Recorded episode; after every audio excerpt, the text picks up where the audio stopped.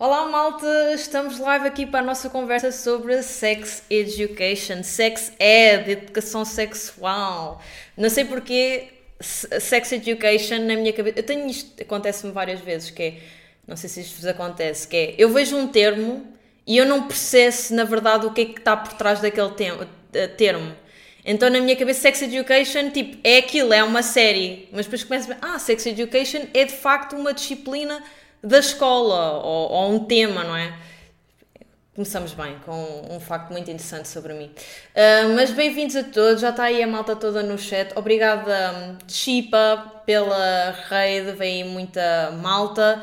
Hoje, lá está, hoje a stream não é o habitual, é melhor, porque hoje estamos aqui com os nossos convidados, então para fazermos uma análise com spoilers, atenção uma análise com spoilers de Sex Education, especificamente da temporada 4, mas é bem possível que a gente acabe por falar um bocadinho sobre a série como um todo, uma das séries mais populares da, da Netflix, um, que vai ser um fosso, mais um fosso que vai ficar aí.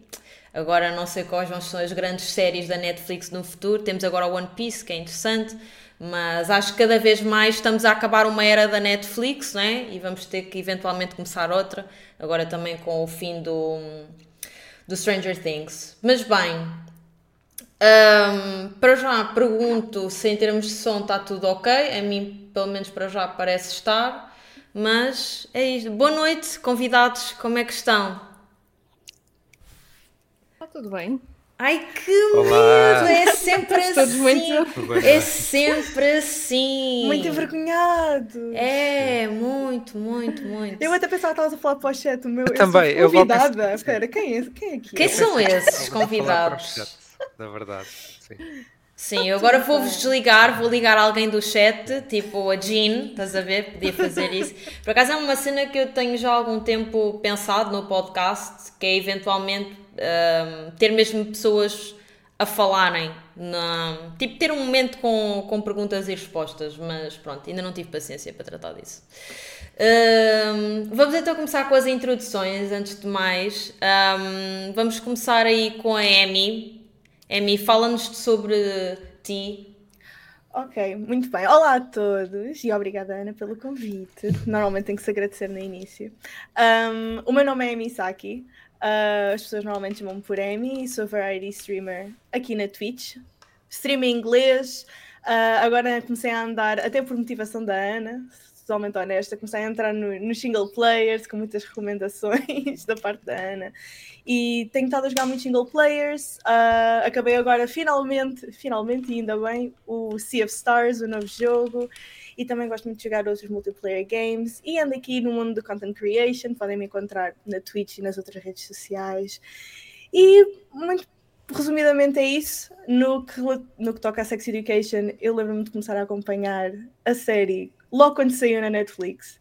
Eu, eu até estava a falar agora com a minha irmã mais nova e disse: Epá, parece que a série foi feita para mim na altura. Eu precisava. Uhum. Eu acho que é uma, uma série que, ainda por cima, eu agora tenho 23 anos, já vai a quatro temporadas. Há quatro anos Sim. atrás começou, tinha 19. Uma Sim. pessoa aprendeu muita coisa. É mesmo uhum. educação sexual, dá as suas luzes. E eu acho que me acompanhou dessa maneira. Uh, pronto, a, até agora e, e, estou muito feliz por estar aqui para podermos conversar sobre esta série que, pelo menos para mim, é uma das minhas favoritas da Netflix. Sim. E pronto. Eu diria que talvez para todos nós, se calhar a série é a mais relatable para ti. Eu acho que tu és a mais nova do grupo, não tenho a certeza, mas é possível que sim. Pronto, com 23 aninhos, depois não sei do resto. Bem. Um, Felipe, e tu? Conta-nos lá quem tu és e qual é a tua ligação com o Sex Education. Muito bem, olá, boa noite. Obrigado pelo convite também para estar aqui. Um, bem, eu sou muita coisa. Assim, mais no online, as pessoas acho que do Twitter conhecem-me mais, talvez por estar ligado ao gaming. Uhum. Uh, mas eu sou um autor também, já publiquei um, alguns livros. Uh, um... Podes falar à vontade, Sim. sobretudo do mais recente, acho que é interessante. O mais recente vai, vai sair agora em outubro. Uh, já agora vou aproveitar e fazer alguma promoção. Chama-se Entre as Mulheres. É um livro que, neste caso, fala mais sobre um, o David, que é um, um pequeno um menino que tem autismo e, e fala também uh, de uma história de aceitação, porque a história começa quando o pai do David, uh, ao, ao, fim de um ano uh, do pai ter decidido desaparecer por não conseguir compreender, aceitar o autismo do filho, e a Marta, a mãe, está sozinha com ele e vai ter que criá-lo nessas condições. E não vou revelar muito mais, porque uh, vão ter que ler. Mas eu tenho outro livro, que, que é o Deixa-me Ser, que é um livro um, autobiográfico e que conta a história do meu coming out e que foi um projeto que comecei em 2015, 2016 e que inclusivamente correu a muitas escolas em Portugal.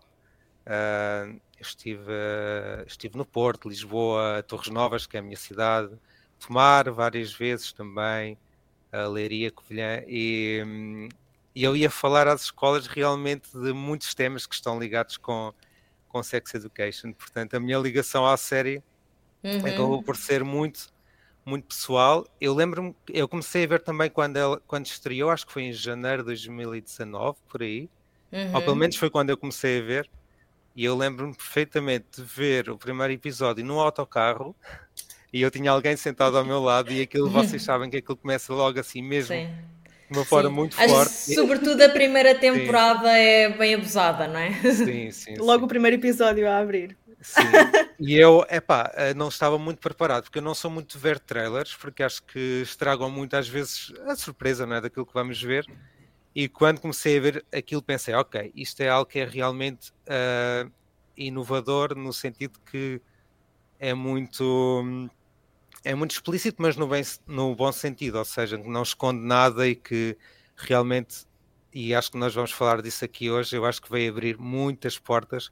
E eu posso dizer que uh, no meu projeto, que eu agora, para quem não sabe, eu não vivo em Portugal, estou a viver em Berlim, não tenho ido tanto às escolas agora por causa disso, mas no projeto que eu comecei, eu acho que há um antes Sex Education e um pós, porque o ano passado, por exemplo, eu estive numa escola em Tomar, com um auditório que tinha cento e tal alunos e alunas e professores e auxiliares de educação, etc.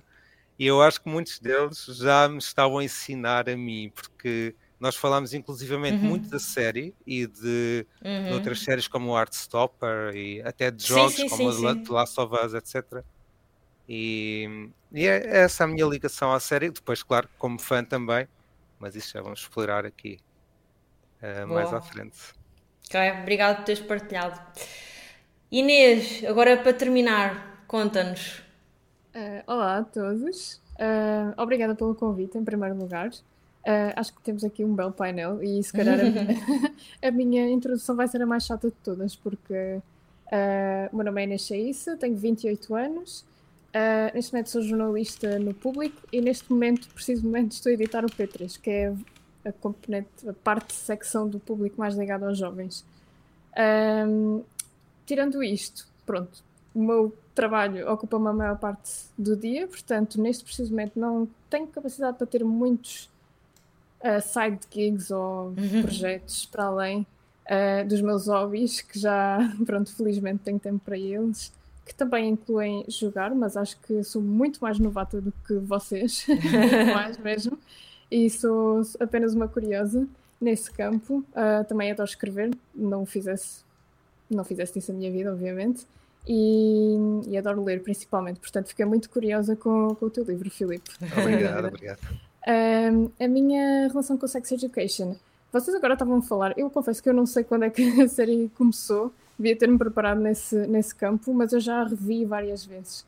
Não oh, por. Uh, não por. Uh, epá, fogo, é a série da minha vida, mas porque eu às vezes dava por mim a pensar em, em situações da minha vida e a, e a, pensar, ok, eu já vi isto numa série, deixa lá ver como é que eles trataram disto. Uh, porque precisamente tem essa componente pedagógica que, mas sem ser muito paternalista, não é?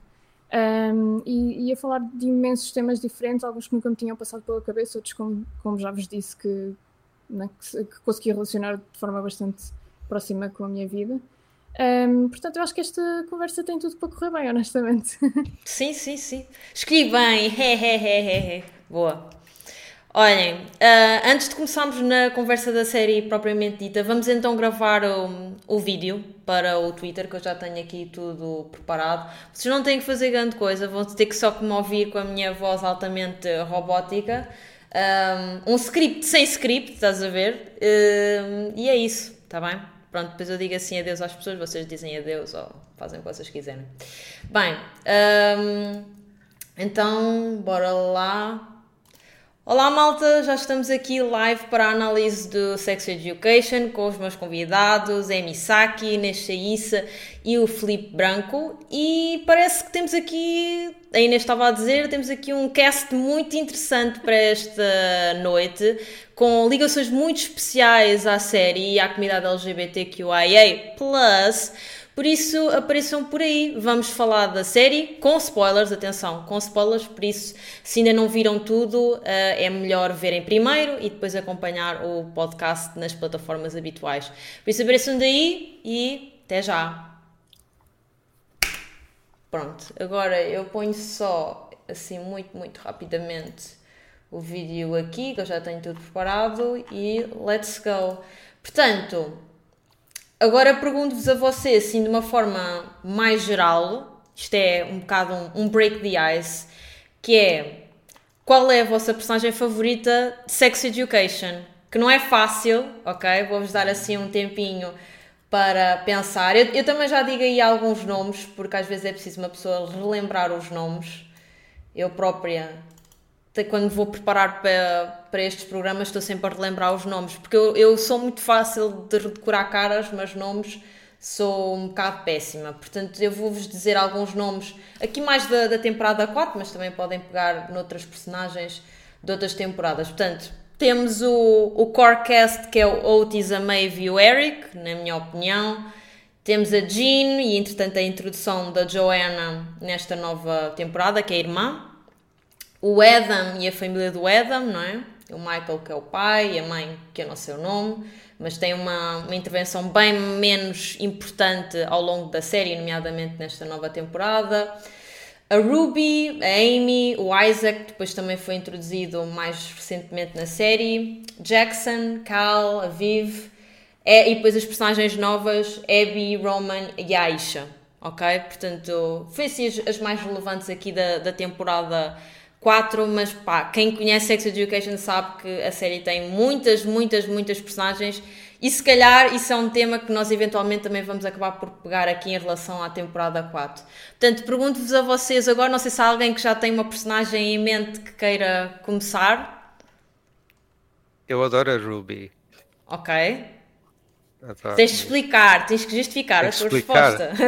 sim, uh, sim se calhar a minha resposta vai mais no sentido que gostava de ter visto mais da Ruby uhum. nesta temporada, apesar de que quando ela entrou eu acho que foi sempre foi sempre muito bom e teve uma participação muito boa, mas depois da temporada 3 gostava talvez de ter visto mais algum desenvolvimento, mas acho muito interessante e achei nesta temporada muito interessante aquela questão do bullying e lá está, porque nós conhecemos a Ruby como quase uma bully, não é? É uma pessoa Sim. assim. Uma mean girl, forte, né? Exato, supostamente muito forte. E depois fomos desconstruindo o personagem e percebendo as camadas todas que ela tinha e achei muito, muito interessante. Mas é como disseste, é muito difícil escolher uh, um personagem. Eu podia dizer a Amy também, que, uhum. que adoro. Sim. Uh, e acho que para mim a Amy teve o melhor final de todos. De todos. Yeah. Sim, eu acho que a Ruby, a Ruby e a Amy também, acho que são daquelas personagens que acho que ninguém na série estava à espera que se tornassem fan favorites, mas acabaram-se por tornar. E tu vês que a importância que eles tinham na primeira temporada não tem nada a ver com a importância que as personagens sim, sim, sim. têm agora. Portanto, também é sempre interessante ver como o próprio público acaba por eh, moldar a série, né? Quando estamos a falar de uma série com muitas, com muitas temporadas. Ok. Quem mais Eu ia... Agora que já estamos no tópico da Amy, a minha personagem favorita quando perguntaste foi logo Amy.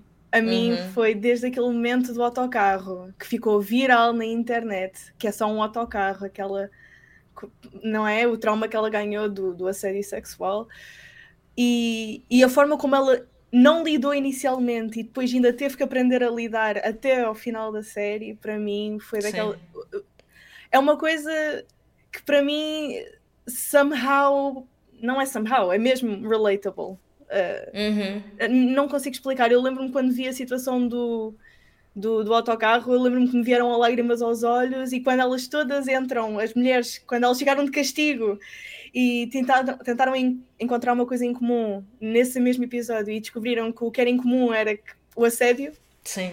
E quando vão todas para o autocarro para ajudar a Amy a ultrapassar este trauma, eu lembro-me que me vieram lágrimas aos olhos, porque eu acho que não é que seja um tópico tabu, porque tabu não é, mas também não é que não seja pouco falado, mas às vezes parece que falta aquele, aquela entreajuda de saber como lidar com estas situações. Eu acho que é, uma, é um tópico que fica muito escondido. eu mim, acho foi... que, imagina, por um lado, acho que as mulheres muitas vezes não falam, porque é uma coisa que nós estamos tão habituadas ao nosso dia a dia, e eu farto-me dizer isto ao meu namorado, que eu acho que, e agora dizendo aqui também ao Felipe, eu acho que os homens não percebem o quão assediadas as mulheres são ao dia a dia, em ao coisas dia que tu, tu já nem ligas, estás a ver? É um homem vai na rua e manda diz-te qualquer coisa e tu vais no teu dia tal e qual, nem sequer vou mais pensar naquele assunto porque é uma coisa que tu estás habituada e agora que já sou muito mais adulta, às vezes lembro-me de, de coisas que ouvi e vi quando eu se calhar tinha 14 anos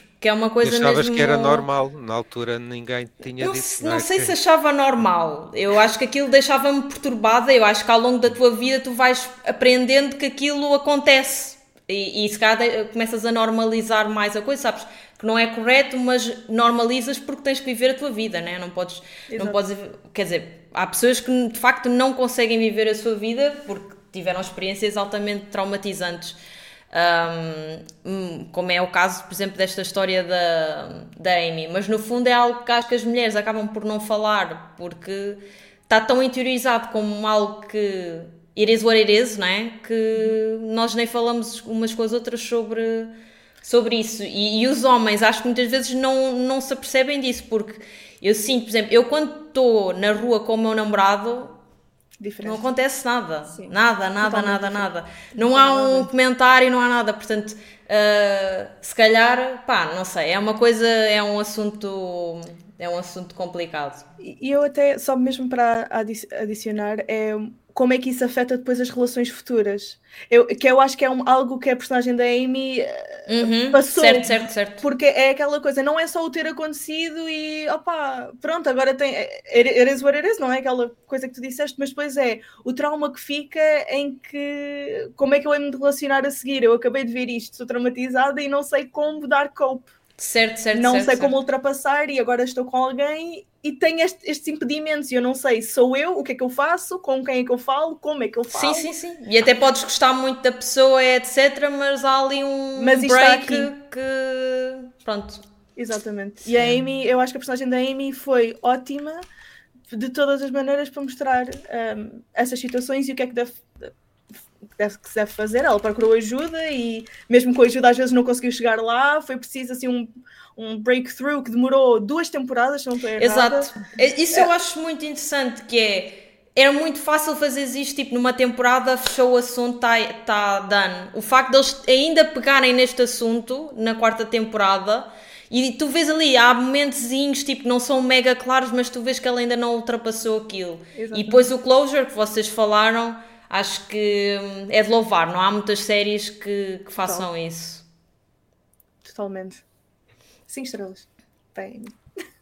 Alright, Inês, faltas tu. Aposto que já disseram a tua personagem favorita, não é? Uh, não, não, não disseram a minha personagem Ok, favorita. boa, boa. Então conta. Uh, também adoro a Amy e eu queria só mesmo terminar uh, este, este capítulo, este grande capítulo. Uhum. vocês já disseram basicamente tudo, mas eu, o pormenor das calças para mim foi Sim. delicioso ao longo desta temporada, porque ela, apesar de ver aquilo como um objeto do, da, da violência a que foi sujeita, na, na, na, mesma medida não se conseguiu livrar delas. Eu sei que uhum. ela depois acaba por queimá-las, mas houve ali um momento de hesitação que, na verdade, eh, quase resume toda aquela viagem que ela estava a fazer de, de cura, não é? De autodescoberta. Ela depois até tinha o diário onde ia escrevendo, mas pronto, isto para mim foi um pormenor que deu uma uma perspectiva bastante realista daquilo que é superar um, um episódio destes.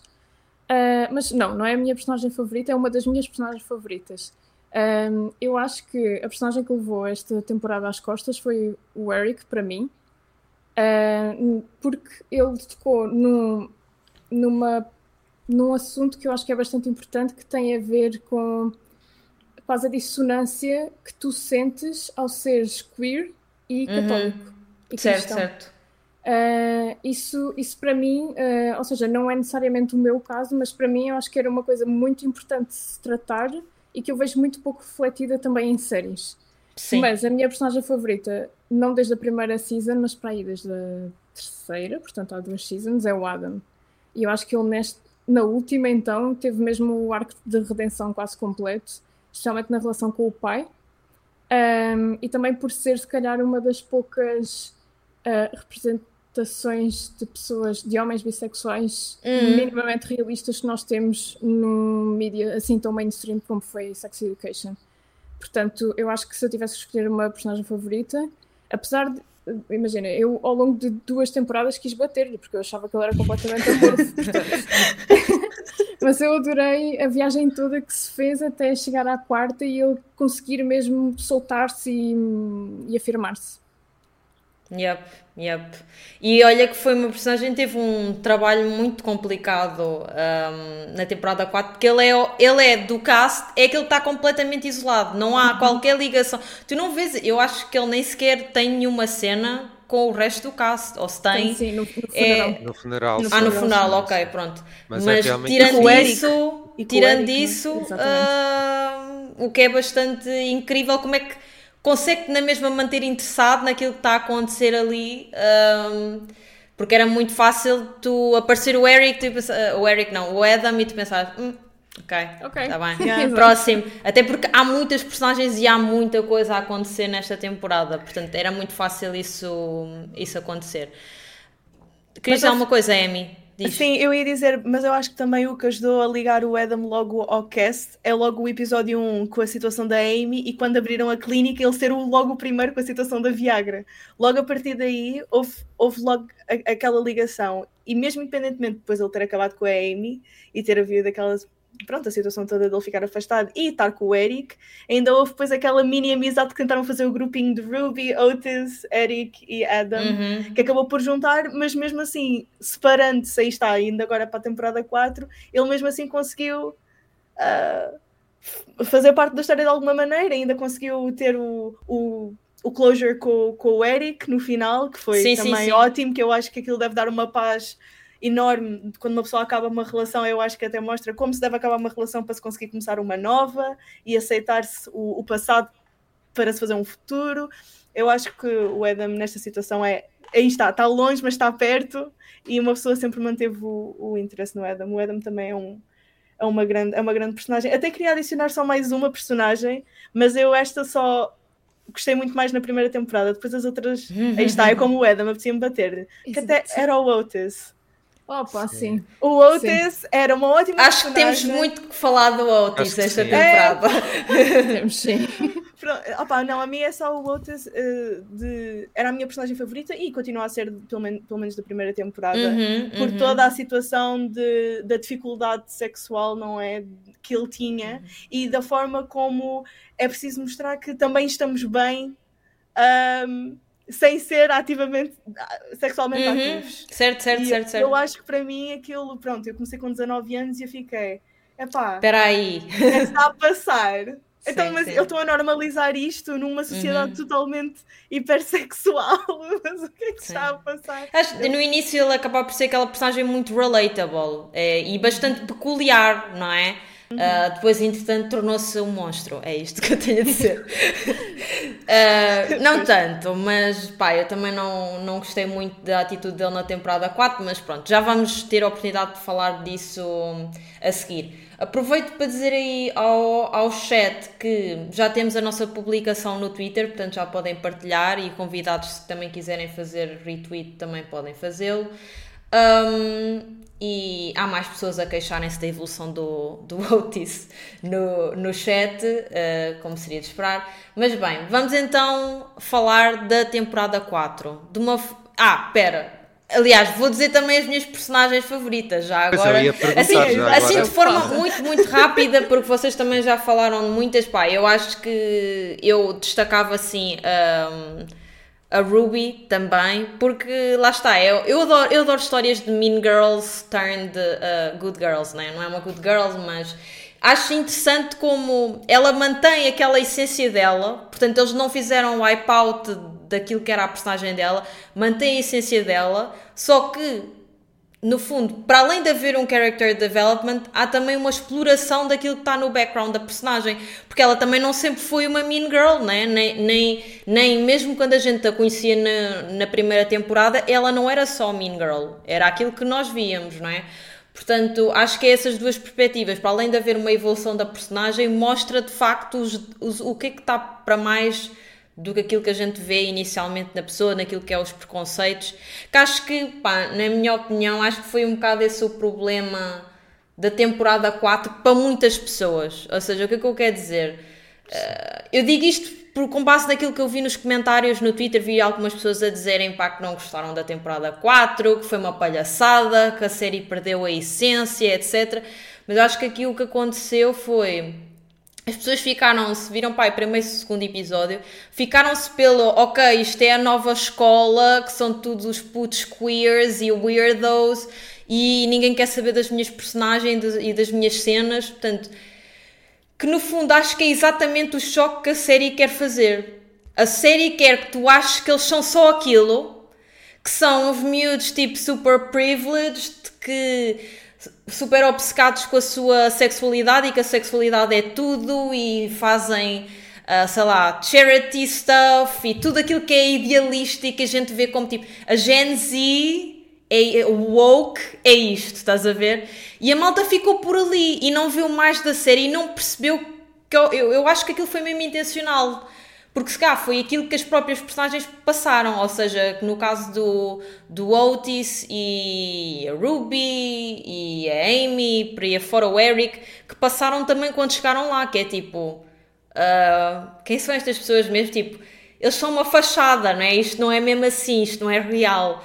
Um, eu acho que muita malta ficou por aí e, e, não conseguiu perceber, acho que a mensagem desta, desta temporada, que acima de tudo parece-me que mais até do que claramente pá, tem um grande foco na, na, na, componente sexual e de sex education, mas tal como também já falámos aqui, esta é a temporada claramente com menos sexo e menos amor e whatever sim, sim. Da, da série toda. Eu acho que eles fizeram, inclinaram-se mais até para a perspectiva da, da aceitação, da acessibilidade tudo isso, que obviamente também está muito ligado à, à sexualidade, mas não só, né? Porque falamos aqui de questões de, de, de, raça, falamos aqui de questões até da, da surdez da Aisha e por aí afora, portanto, um, de uma forma geral e fazendo aqui kick-off um, do tema da temporada 4, entristece-me um bocado isso, uh, mas mas pronto, mas é o que é, ainda bem que nós vimos e gostámos e, e, e efetivamente a série está no top 1 ainda, confirmei hoje, ainda está no top 1 da, da Netflix um, cá em Portugal, o que é fixe. Um, e, e, a série permanece um êxito, portanto, se cá não foi tão, não teve tanto hype como as outras temporadas, também acho que, na minha opinião, a Netflix promoveu muito menos uh, esta temporada do que as restantes. Obviamente, não posso estar à espera que a promoção seja igual à do One Piece, que é uma coisa totalmente nova e que eles têm que fazer um esforço consciente para que toda a gente saiba. Mas, pá, tendo em conta que foi a última temporada de Sex Education, acho que foi assim um send-off por parte da Netflix. Foi tipo: olha, isto está aqui, está bem? Vão ver, não é? Porque eu é nem verdade. sequer sabia, eu acompanho eu a série. Também, sim. Eu só ouvi quando fui à Netflix e apareceu-me lá no highlight. Sim. Porque geralmente o que é que tu estás à espera? É entrevistas com o cast nos uhum. canais da Netflix. Eu estive a ver, pá, tinha pá aí duas. Sim. Que é, é pouco. É, e uh, foi assim tão promovido. Ou seja, as próprias entrevistas que foram feitas não foram assim tão promovidas. Sim, e imagina. No TikTok.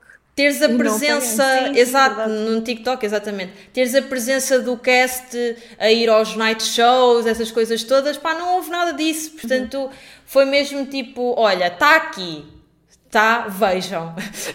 Foi, Mesmo a foi um nível de bocado assim. promoção eh, na rua, não é? E, eu que vivo numa, Uhum. numa grande cidade, não é? Sim, Houve muita promoção, por exemplo, ao The Witcher, que eu acho que é uma série que, que já foi caindo, não é? Na qualidade, mas isso Sim. é outro tema.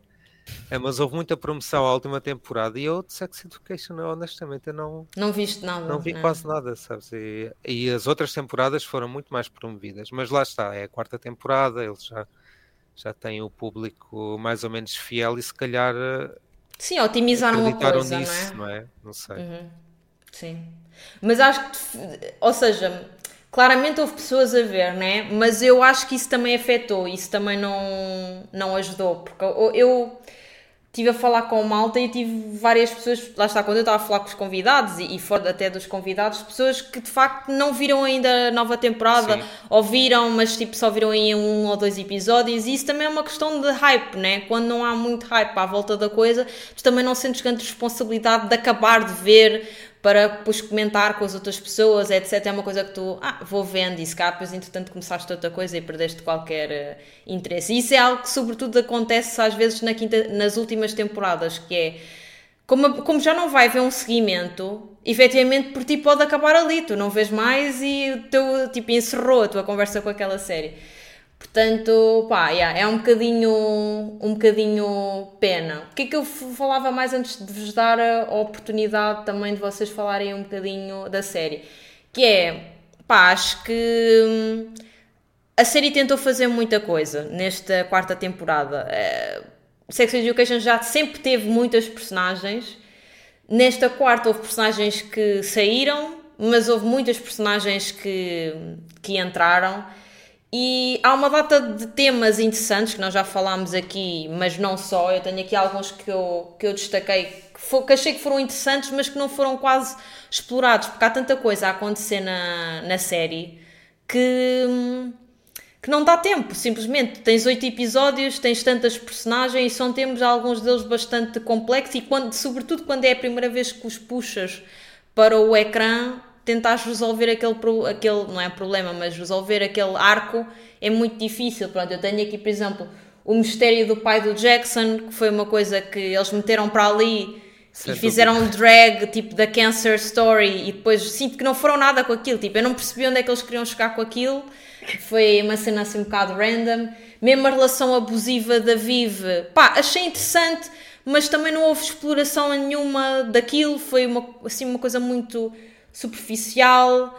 A sexualidade da O, que é Ace, que revelaram assim, tipo, olha, by the way, Pronto, mas depois tipo, acho que sobretudo era uma oportunidade tão interessante de falar de alguém que está super ligado à sexualidade, né? Porque ela é terapeuta, mas não tem sexo ou, ou não vê o sexo da, da forma que a maior parte das pessoas vê, portanto, mais uma coisa assim um bocado out of nowhere.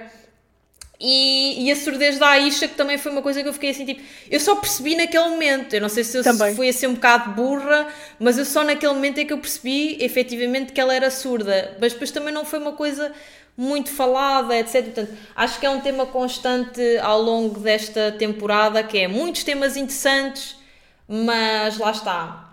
Uh, tentar terminar isto assim é complicado. E do que eu estive a ler, acho que isto também é um bocado sintoma de esta, esta temporada no início não começou como sendo a última. A ideia era que até houvesse mais, portanto, a writer é que quando estava a escrever eventu- eventualmente percebeu, espera aí, se calhar é melhor terminarmos aqui porque estou a ver que as coisas estão a encaixar dessa forma. Mas inicialmente a temporada não começou como sendo a última. Vocês se se lembram e se acompanham as notícias dos casts, etc. da net, no início até houve a conversa de, olha, estas personagens vão sair da série do Sex Education, que era a Maeve, o Eric, etc. Mas efetivamente acabaram por ficar até ao final porque não houve mais temporadas, portanto a série acabou.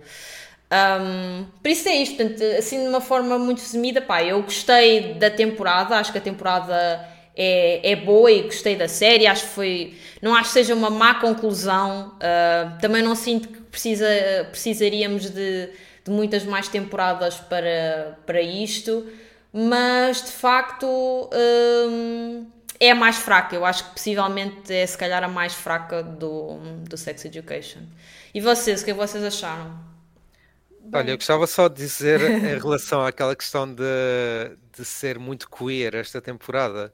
E eu até partilhei esta semana lá no Twitter exatamente sobre isso, porque se vocês forem ao, ao Rotten Tomatoes, a série realmente a nível do público tem uma avaliação muito baixa, de Uhum. 42% mais ou menos. Deste- desta temporada, né? Desta Da temporada, sim, desta temporada. E eu estive a ler hoje alguns comentários ah, por curiosidade para ver se eram realmente pronto, opiniões bem formadas, não é? que temos que aceitar. Uma pessoa pode dar uma Uhum. estrela, mas realmente ter uma opinião bem formada. Mas a verdade é que muitas, muitos comentários é realmente a dizer. Ah, havia um que eu até escrevi aqui que dizia too much queerness. eh, Uhum. E eu não sei onde é que eles andaram nas temporadas anteriores para chegarem a esta e acharem isso estranho, mas ok.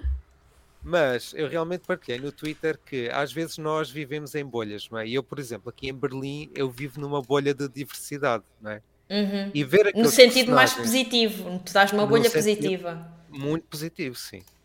Ah, e quando comecei a ver aquele ah, o primeiro episódio realmente, e eu estava a ver com o meu namorado aqui, e nós comentamos logo, oh meu Deus, isto parece que estamos ah, em Berlim, porque realmente aqueles personagens são, acabam sempre por ser estereótipos ali Sim, na sim, série, sim. não é? Que depois lá está, vão sendo desconstruídos e nós vamos percebendo que, que eles não são assim tão positivos ou sempre felizes, etc. Sim.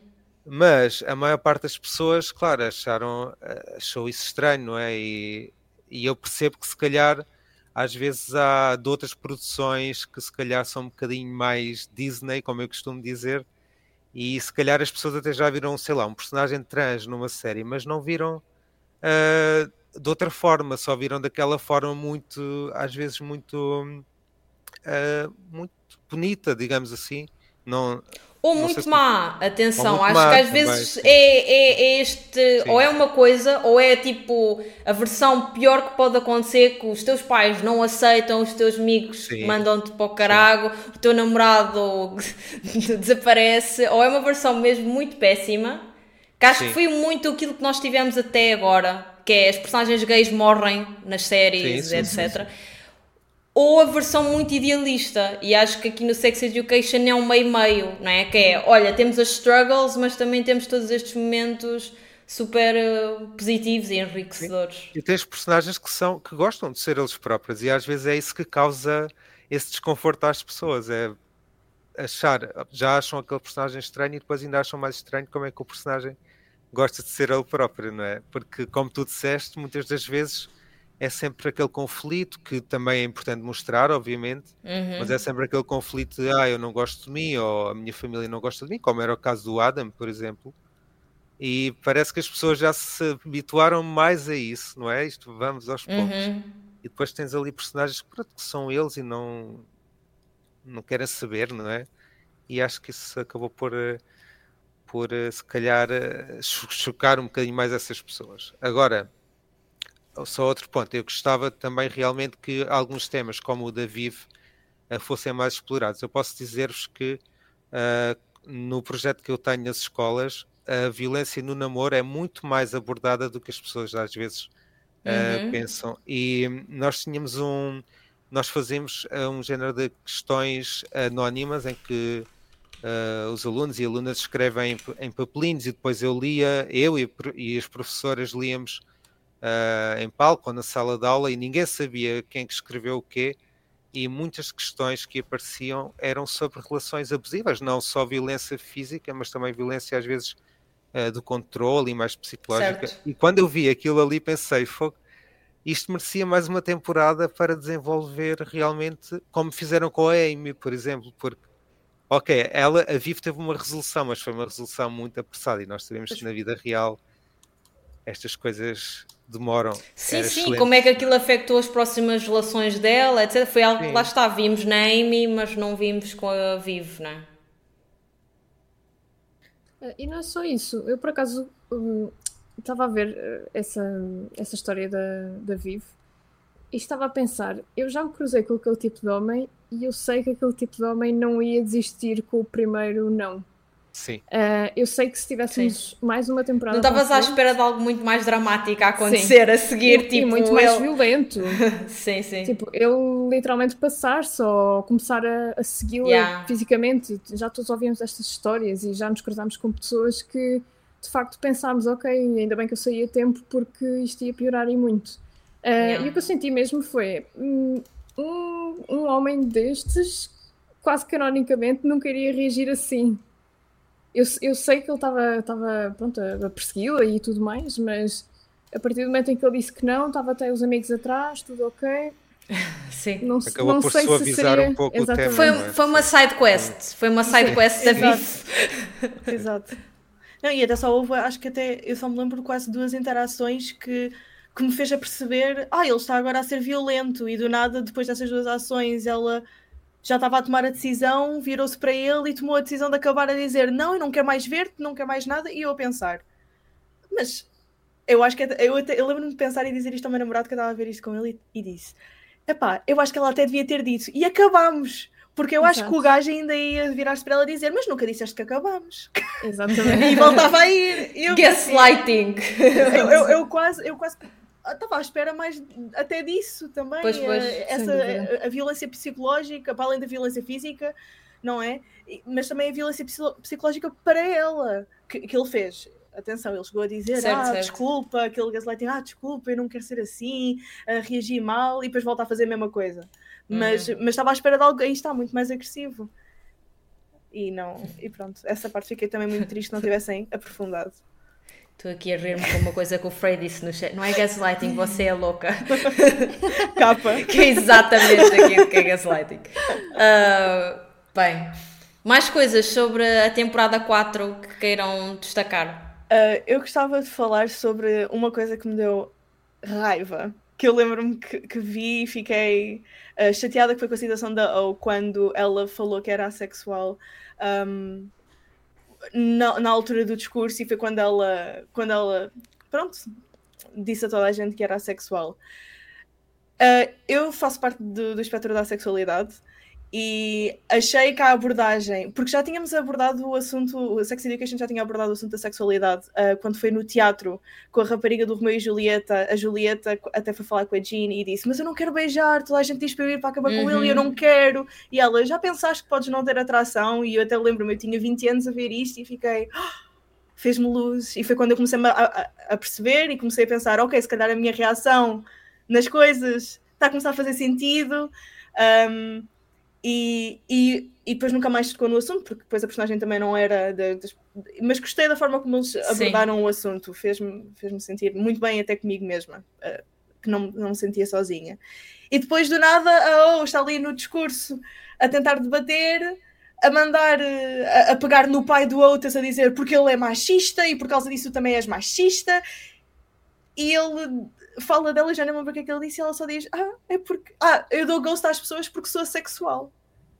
Olha. Yeah, pareceu que foi quase introduzido como uma excuse. em- Porque foi, um bocado porque para mim, para- Porque se calhar foi para mesmo. mim foi, para mim foi, na minha perspectiva. Eu lembro-me de ficar, mas, mas de ser assexual não quer dizer que não fales com as pessoas. Tu, tu também sabes quem, tu vais aprendendo aquilo que tu gostas e aquilo que tu. Não é óbvio de início, não é uma pessoa que tem que descobrir. Mas eu acho que uma pessoa bem formada, de uma forma geral, tem que ter uma boa comunicação e saber comunicar ao parceiro e à pessoa que está interessada, dizer: olha, não quero avançar. Agora, dar ghost e dizer: eu parei de falar com as 5 mil pessoas que estive a falar por mensagens, porque como eu não me queria relacionar sexualmente com elas, parei só de falar. E isto é a minha sexualidade. não é assim. Eu fiquei. Sim, Foi, um foi, um assunto, estranho. foi um assunto que eu fiquei bastante chateada e que eu acho que depois não houve explicação. Pois, tanto que eu achei que, era men- que ela tinha mentido. Eu ach- achei que ela Achavas estava a que era- Era uma desculpa. Era Pois, pois. Mas Era dá a ideia que não, né? Vocês ficaram com essa Sim. interpretação que ela Não, de que ela facto era- é ace. Sim, né? que ela é. Até, até porque eles depois falam disso quando estão presos No dentro do elevador, elevador. sim. Exatamente. Pois, pois, elevador, pois, pois. Exatamente. E eu A normalmente. não ser que ela na verdade seja uma mentirosa patológica. Talvez, não é? Twist. Plot twist. Mas eu, eu, eu fiquei um bocadinho triste com esse assunto porque eu acho que era um. um... Aí está, de Sex Education era, era, foi o que a Ana disse, que não teve muito de Sex Education. Não houve muita educação sexual neste, nesta temporada. Eu achei. Uh, teve de outras maneiras, porque falou de disability, pronto, de deficiência, de... mas acho que de, acho que tiveram uma boa oportunidade para falar de outra componente uh, sexual, que é a falta uhum. de atração sexual, uh, e como é que isso implica essa parte, uh, uma parte da LGBT community, um, elementos que se sentem bastante fora ou bastante excluídos de alguma maneira, porque há pessoas que consideram que. Eu já tive pessoas que vieram falar comigo e dizer, mas tu não fazes LGBT porque estás no espectro assexual. E eu, ok, pronto, se essa é a tua opinião, estás, estás no teu direito. Mas eu acho que aqui, às vezes, a razão de uma pessoa ser sexual, as pessoas são como são, dependendo das suas vivências. E às vezes a, a, a falta de atração pode ser. Uh, pode ter muitas influências aí está, das nossas vivências. Algumas pessoas até dentro da comunidade sexual até têm a ver por traumas sexuais. Sim, sim, sim. Podiam... É um tema, pode, pode ter várias razões, pode ter várias explicações. Exatamente. E depois é, é super, eh, não é uma coisa linear. Portanto, exatamente. há várias... Daí exatamente a, a ser o espectro, mas eu acho que a forma como fizeram isso com a Oak foi muito hum, dirty. Foi, foi, foi muito não... Yeah é, é só, olha, pronto, dropei a bomba, é a minha desculpa para ganhar o discurso, agora toda a gente gosta de mim porque já justifiquei a razão de eu dar ghost e Sim. eu já nem me lembro da conversa do elevador, de tão importante que foi Sim. que nem me lembro. É que nem acho que tenha acrescentado nada à, à história, portanto, não Exato. acrescentou nada à história, não acrescentou nada à personagem, lá está, porque depois também não foi desenvolvido Exatamente. Ficaste na mesma, não é? Exatamente. Aí está, até agora que, que nós estamos a discutir se então, mas ela realmente é sexual ou não é? Eu acho que essa aí fica uma ponta solta que, que, que, por exemplo, numa nova temporada podia ser algo aprofundado. Era, aí está, se, se, se houvesse uma nova temporada, a situação da Viva, a situação da O, podiam ser coisas que podiam ser muito mais aprofundadas, sem dúvida alguma. Mas pronto, é uma das das situações que me deixou mais, mais perturbada até foi, foi essa. E depois, até só para adicionar mais um tópico, se depois quiserem falar dele, que também foi a relação do Otis e da Maeve, que para mim um, eu acho, eu acho que é uma coisa que me deixou tão frustrada. Eu sou uma hopeless romantic. Eu vivo para os clichês e vivo para o amor e que o amor vence. E nem é pelo final da temporada que eu fiquei chateada de não ter Já ficado percebi, juntos. tu ficaste triste porque é long distance e mais nem por isso. Quê, como é que aquilo termina. Não, mas nem é, nem é pelo long distance. Ver o que é que estás a fazer. para quem não sabe, eu estou numa relação long distance e é por isso. Um, Sim. Mas é, é mais pelo. Foi o build-up, o build-up de tensão durante as três temporadas para depois quase que não os vimos juntos. Ah, não uhum. houve quase. Sim.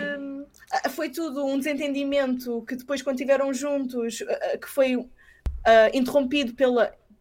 Interrompido, isto parece até mal, pela morte da mãe da Maeve. Sim, sim, sim, sim, sim, sim. Não é? Uh, que eu também acho que foi um tópico muito bonito que tocaram. Que foi, sim, esse episódio é muito bom. Está muito bom. Um, e eu acho que depois eles os dois, que foi, foi aqueles dois principais, desapareceu. Yeah, eu percebo o que queres dizer, é, não há um payoff. Tipo, é. tiveste aquele build-up e agora tu querias, já, yeah, é isto. Yeah. E depois eles vão tocando ali, vão ali, depois desaparecem, e dropam no depois cortam, depois vai para a coisa e. É que mesmo, mesmo o tema de estar numa long distance relationship, de, das personagens, obviamente, serem ainda adolescentes, vão para trajetórias da vida super diferentes. Mesmo isso, eu sinto que não foi bem falado. Uhum. Não é? Nem isso é bem um, um tema, é tipo, eles vão para a cama para ir no penúltimo episódio ou no último, e depois ela diz: Ok, tipo, vou à minha cena, tu ficas aqui mas nem é uma coisa bem, bem falada. Portanto, eu acho, e eu acho que isso também para muitas pessoas também é uma das razões pela qual não gostaram da temporada 4, é porque não só eles não ficam juntos, como eles efetivamente praticamente não têm momentos nenhum juntos. E os que têm não são puros, que era aquilo que tu haverias de querer, né? São muitos momentos conturbados em que ele não está confortável contar com ela e depois aqueles momentos também dele achar que ela está a trair. Exatamente. Um, portanto, não é o happy ending que as pessoas que as pessoas queriam. Eu percebo o que é que eles quiseram fazer, mas mais uma vez acho que foi tão rushed Exatamente. e tão pouco falado que tu não ficas, ou seja, eu, por exemplo, eu estava a perguntar ao meu namorado, que, que também vejo com ele, o que é que ele achava do final e ele, para ele eles iam estar juntos na mesma e, evento, e para mim não, estás a ver? Portanto, porque foi uma coisa que realmente ficou assim super uh, super em aberto. É que, até, é que até em relação, acho que até desenvolveram bem o relacionamento de alguma maneira, até das dificuldades em que depois o Otis teve o tempo todo e a Maeve querem estar um com o outro, não é? E envolverem-se, para depois ele ter dificuldades uh, a, a, fazer devido aos abandonment issues. Que ele estava uhum. com o medo de a perder e não sei o quê, e do nada, olha, pronto, ela afinal conseguiu, mas foi-se embora na mesma, ok?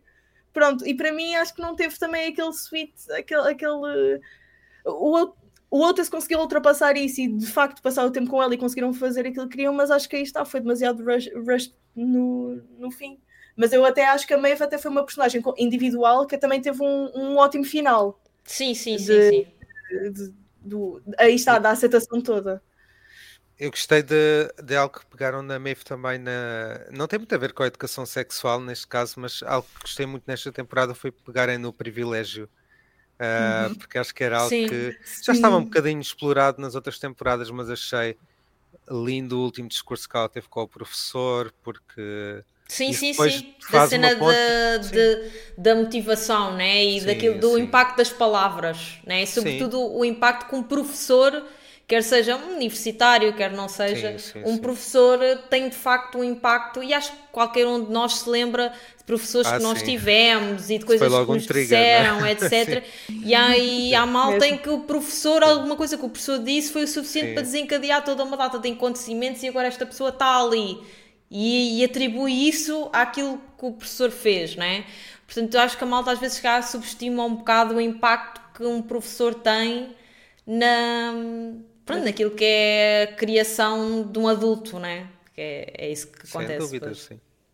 A personagem a quem eu quis bater esta season foi precisamente a Maeve, porque lá está, eu acho que nós já todos estivemos nesse, nesse ponto da vida em que um professor te diz alguma coisa e tu ficas a remoer ali naquilo.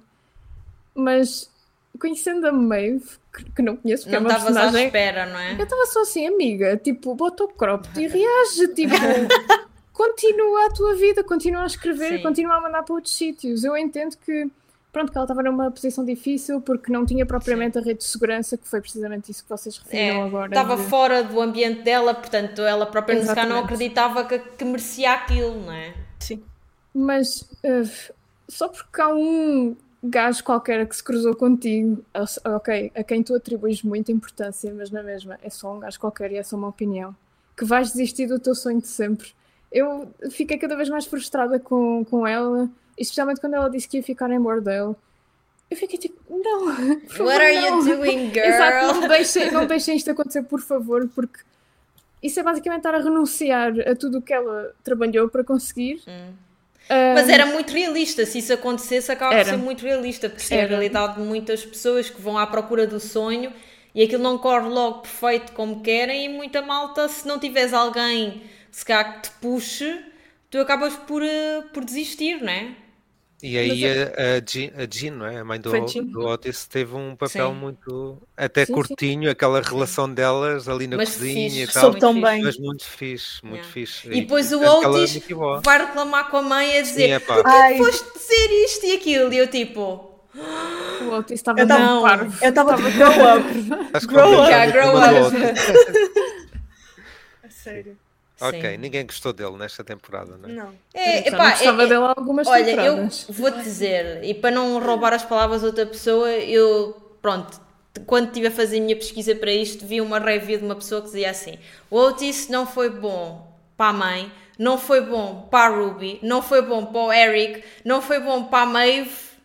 Portanto, ele no final do dia, todas as relações que ele teve na série ele estragou na temporada 4, foi péssimo e algumas delas acabaram por nem ter grande closure. Uh, a Ruby basicamente mandou passear e bem, tipo, Sim. porque ele também acabou por ser um, um parvalhão para ela, porque eles foram dormir, porque ficaram lá a ver a série juntos, whatever, e ele depois não falou mais com ela também, quando se ele tivesse crescido, que era aquilo que era expectável, eu acho que era isso que nós esperávamos de um Otis que está na quarta temporada, que é a última temporada da série. Estavas à espera que ele dissesse: Olha, Maeve, tipo, não há stress nenhum, eu tive com ela, tipo, somos amigos e falar tudo tal e qual com a Ruby, como sempre foi. E, e, se fosse preciso ter uma conversa com ela sobre eventualmente os sentimentos que ela tem por ele e etc. Eu acho que era isso, era expectável. Uh, e principalmente quando foi ele que quase começou isto tudo, não é? E ele uhum. acaba por ser o personagem que pronto, quase nos trouxe a sério, né? E é a primeira clínica, Sim. entre aspas, lá na escola e depois acaba de uma forma realmente muito, muito chata. Ele era muito chato. É a palavra que eu tenho para ele era mesmo. É, é, ele tu faz sempre a decisão errada. Sim. Exato. E muitas vezes nem sequer vai. Por exemplo, há aqui outro caso, uh, aliás, dois casos que eu me estou a lembrar. Outro é a questão da, da clínica. Para mim, todo o plot do, da, do desafio entre as duas clínicas, tipo era escusado. What the hell? Uhum. Ele dizer, nem sei que é a minha clínica que é melhor, eu é que sou o terapeuta original. Não percebi, não percebi mesmo. E mais uma vez, não acrescentou nada à série. Aliás, todos esses momentos eu acho que acabavam até por ser uma grande seca. Não sei se vocês acham, até era um bocado seca. E depois, mais uma vez, o, houve aquele, mesmo no final, a, a questão do conflito entre ele e o Eric, não é? Que é uma coisa que lá está, que, que eles nunca acabaram por nunca explorar na série, que eles são efetivamente muito diferentes, né? Uhum. Uh, e é difícil para uma pessoa que é super straight compreender o amigo uh, que é mega gay. Portanto, é o, mais, o estereotipo mais gay que, que existe, e mais uma vez, como o Felipe disse, que é proud e, e, e tudo isso. Portanto. Um, foi uma coisa que lá está, que ok, há este conflito, o Eric confrontou mas ele nem soube bem responder com aquilo e nem sequer. Eu sinto que, lá está, quando depois houve um momento em que eles falaram sobre o assunto, eles na verdade não falaram nada. Não houve conversa nenhuma. Um, por isso, já, olha, Otis, thumbs down para, para esta temporada. E é um bocado pena. É pena porque é a última temporada pá, é a personagem. Se há alguma personagem que tu podes chamar como personagem principal, é ele e. E pronto. É assim. É um bocado triste. Um, diz. Eu até tenho uh, uma coisa interessante que eu achei mesmo no, neste choque entre o Eric e o Otis, é que nem é só a questão de, de um ser gay e o outro ser straight. Ele disse mesmo, é o facto de eu ser gay, é o facto de eu ser religioso e é o facto de eu não ter tantas, tant, tantos uh, não tinha dinheiro. Pronto. Uhum. Ele, logo em questão nisso tudo, ele não tinha onde entender. E depois eu lembro-me que o outro só respondeu: Pois, eu não, tu não entendes, eu não entendo o teu lado e tu não entendes o meu. Foi isto.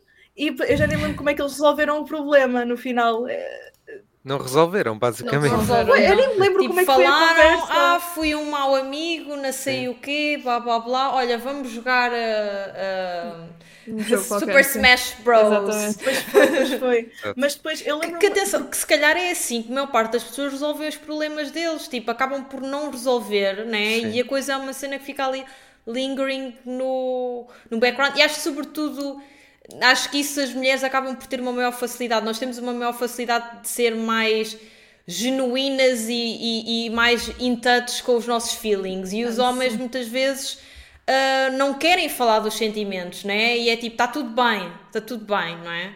E no fundo foi um bocado isso que a série mostrou. Não, não vi ali. Não foi um take muito interessante. Pronto, Exato. no fundo. Exato. Um, um outro tópico que eu também achei muito interessante na série foi também sobre um, a, a Joanna e a, e a Jean. Fogo, já não Todo... podia ver a Joana também. Sim. A Joana irritava-me muito. Uh, oh, oh, pronto, isto, agora aqui o meu cérebro acabou de explodir com a quantidade de tópicos que podíamos falar da Jean e da Joana, do facto do bebê não ser do Jacob e ser do homem da, da, da mota, da mota uh, o facto dela querer.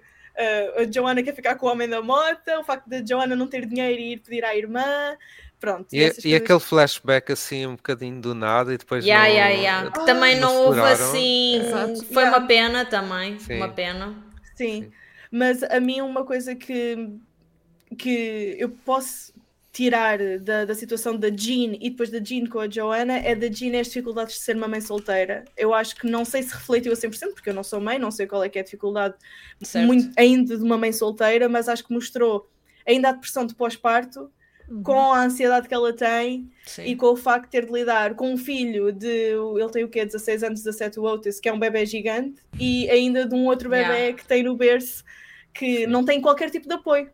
O, não tem do pai, porque o pai não sabia que tinha um filho, o, o Jacob foi embora e, e ela estava ali. E depois também gostei, foi da parte do final com o podcast da Jean, o facto da, da Joanna e da Jean Yeah, eh, conseguirem aceitar, ela aceitar, não é aceitar, mas conseguir falar do, do abuso sexual. Pronto, que eu acho que era um outro tópico aí está, que podia também ter Uhum. sido. Mas que gostei do facto de elas serem irmãs conseguir também dar-lhes esse link de, de- para, para se ficarem mais unidas. Sim. Eu, eu ainda acrescentava mais um tópico à história da Jean, particularmente, que é aquela ânsia de eu tenho de voltar a trabalhar Yeah. o mais depressa possível, porque sendo mulher sei que não volto a ter esta oportunidade. Sim, sim. E ela é uma pessoa super career driven, não é? Porque a gente Sim. sempre a viu como alguém tipo.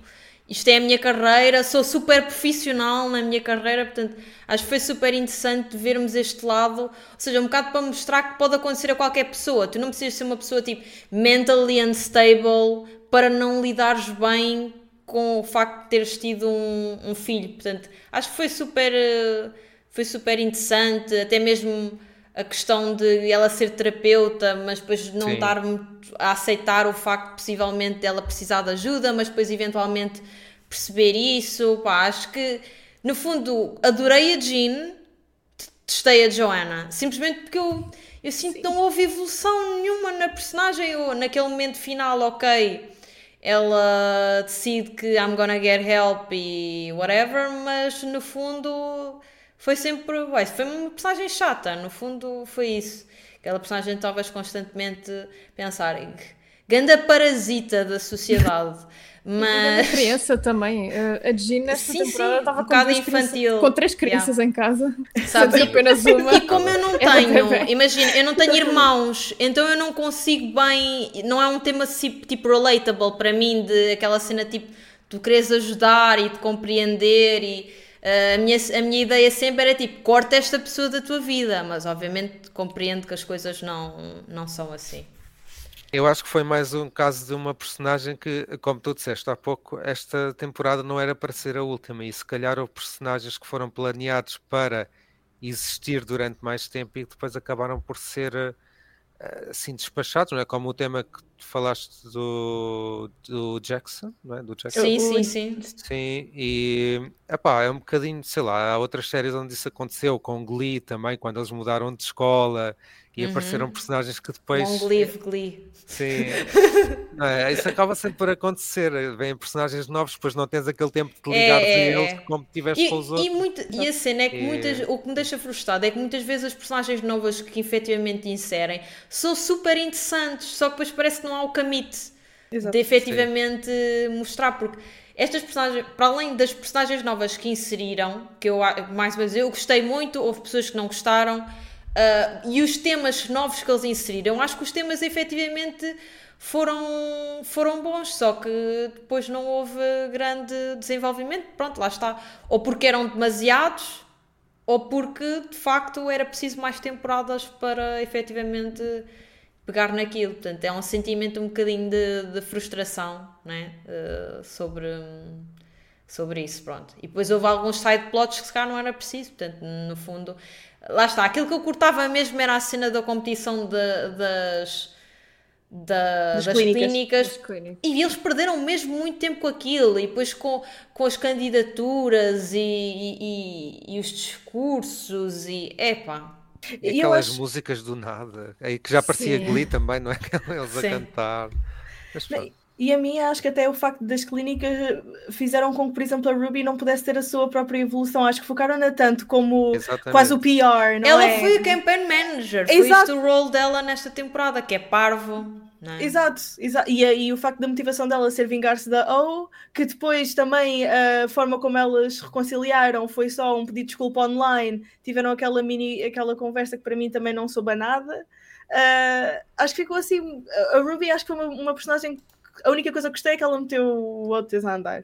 Mandou-a para um sítio que cá, cá sabíamos. E conseguiu ultrapassar, e ela- até houve interações entre a O e a, a Ruby em que ela disse um, que ah, é o amor da tua vida e tu queres é tentá-lo tê-lo de volta, mas já sabes que ele, que ele gosta de outro e que não vai olhar para ti. Yeah. Tipo, Eles deram coisas- esse cint, mas depois tu não houve bem follow-up. Mas fica, mas fica a sensação de que de facto que ela gosta muito dele, né? Mas ele, pronto, a paixão dele é, é a Maeve.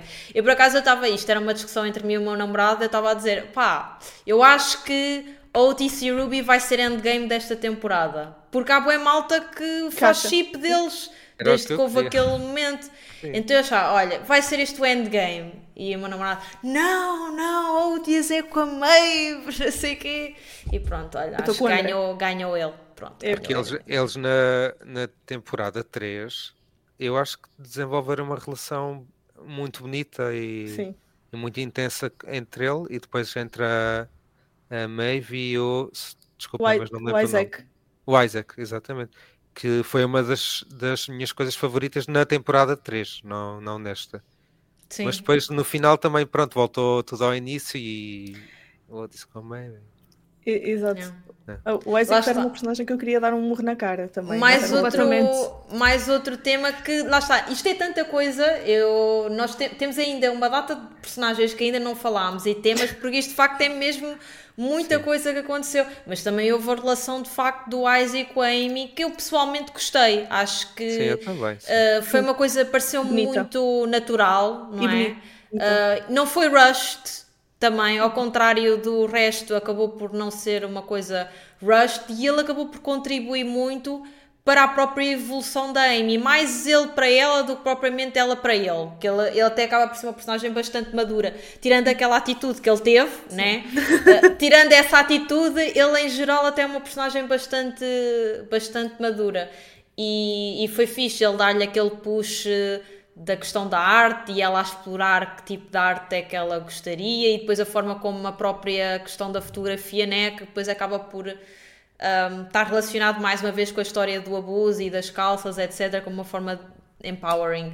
Portanto, acho que também foi assim muito muito engraçado.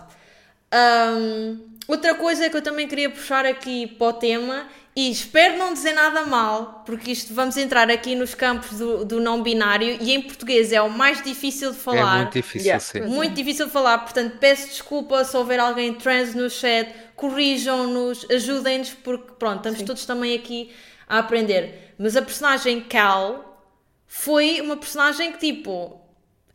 eu- foi, foi mais uma sensação de frustração para mim esta temporada, porque foram dando ali a, o- a tensão de que, ok, não está tudo bem, não está tudo bem, mas nunca exploraram bem efetivamente qu- quais eram os sentimentos que estavam ali por trás daquilo. Obviamente, muita frustração com a questão de não poder fazer a operação e de não ter possibilidade monetária para o fazer, que acho que foi um, um toque interessante, porque é uma, uma dificuldade de muita gente, não é?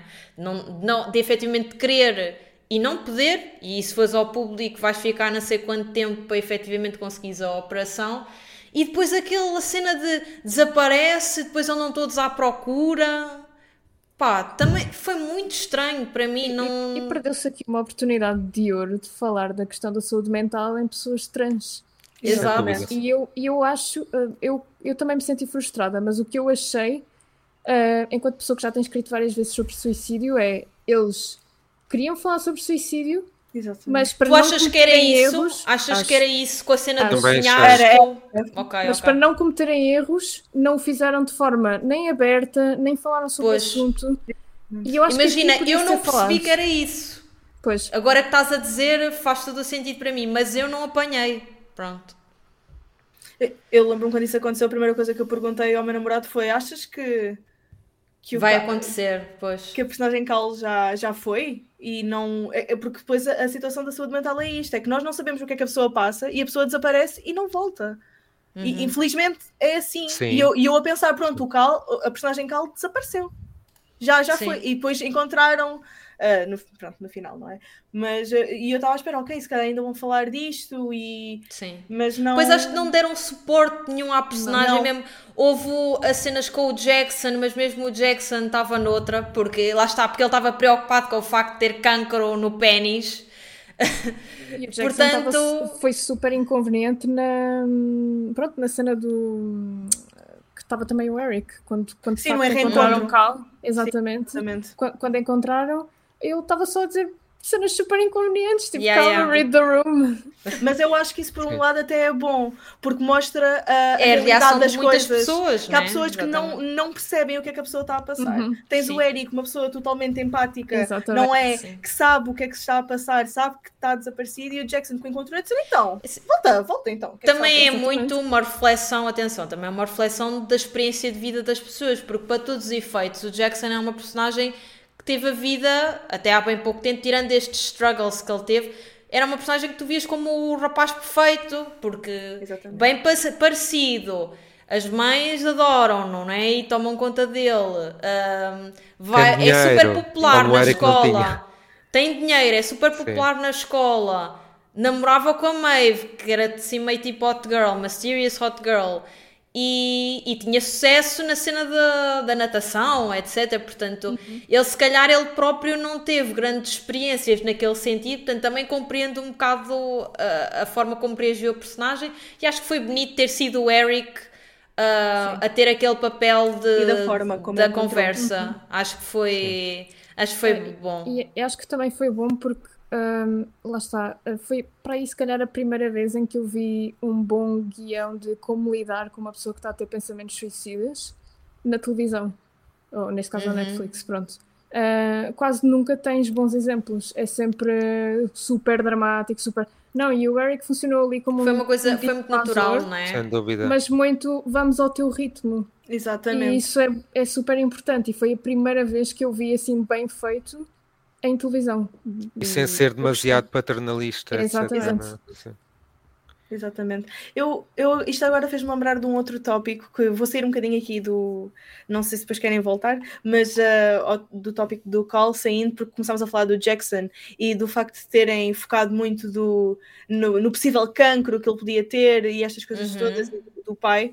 Ah, biológico, mas outra coisa que aconteceu com, o- com o Jackson, que eu tenho muita, muita pena de não terem falado, foi naquela vez que ele começou a se envolver com uma rapariga e ele não conseguia ah, subir. Ah, já nem me lembrava disso. E, e, e ela Também não falaram. Também... eu acho que o prazer, por exemplo, masculino, muita gente não sabe do, do G-spot dos homens. Uhum. Ah, e eu acho que isto era um tópico, por exemplo, aí está, como sexy Podia ter levado à clínica, né? Exatamente. mas nunca foi abordado. Mais Quer dizer, vez. foi abordado, acho que ele até foi ter com o outro a dizer, eh, mas então eh, Pois. eu, eu gosto quando. E Mas não acho que houve- eu ser acho que era muito fácil teres aquele debate, que acho que até efetivamente fazia sentido, dele se questionar, tipo, sou gay, não Exatamente. sou, mas depois é uma coisa... começa- Ele começa a pensar nisso, até, até por causa da relação que teve com o Cal.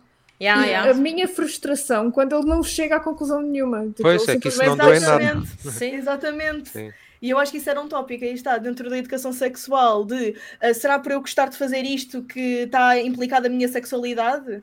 Sim, Ah, sim, ou, sim, ou sim. o que é que eu acho? Mesmo que ele não chegasse a alguma conclusão, mas havia esse debate, não é? Exatamente. Porque efetivamente é uma journey, né? E eles são só jovens, eles têm, é suposto eles terem tipo 17 anos, portanto é extremamente compreensível que eles não saibam efetivamente nada sobre nada. Mas o facto de nem sequer ter havido um debate sobre isso foi mais uma coisa, lá está. Está aqui. Olha, pensem sobre isso. Sim, porque eu e acho que pensamos. eu, eu, eu acho que até o facto de terem feito isso ao Jackson quase que fez parecer que era uma coisa de uh, não só de G-spot masculino, eu acho que fugiram a isso, mas foi quase como uma preferência do Jackson. Olha, o Jackson gosta quando aquilo acontece e não Uhum. falam de geral que normalmente aquilo para os homens tende a ser um sítio que é uh, pronto e Sim, e até podiam, era um- imagina, até podiam criar uma, uma- um arco em que tinhas outra personagem qualquer que também ficava curioso e vou experimentar, sei lá, podiam ter feito tanta coisa, mas Exatamente, pronto, exatamente. mais uma coisa assim um bocado random.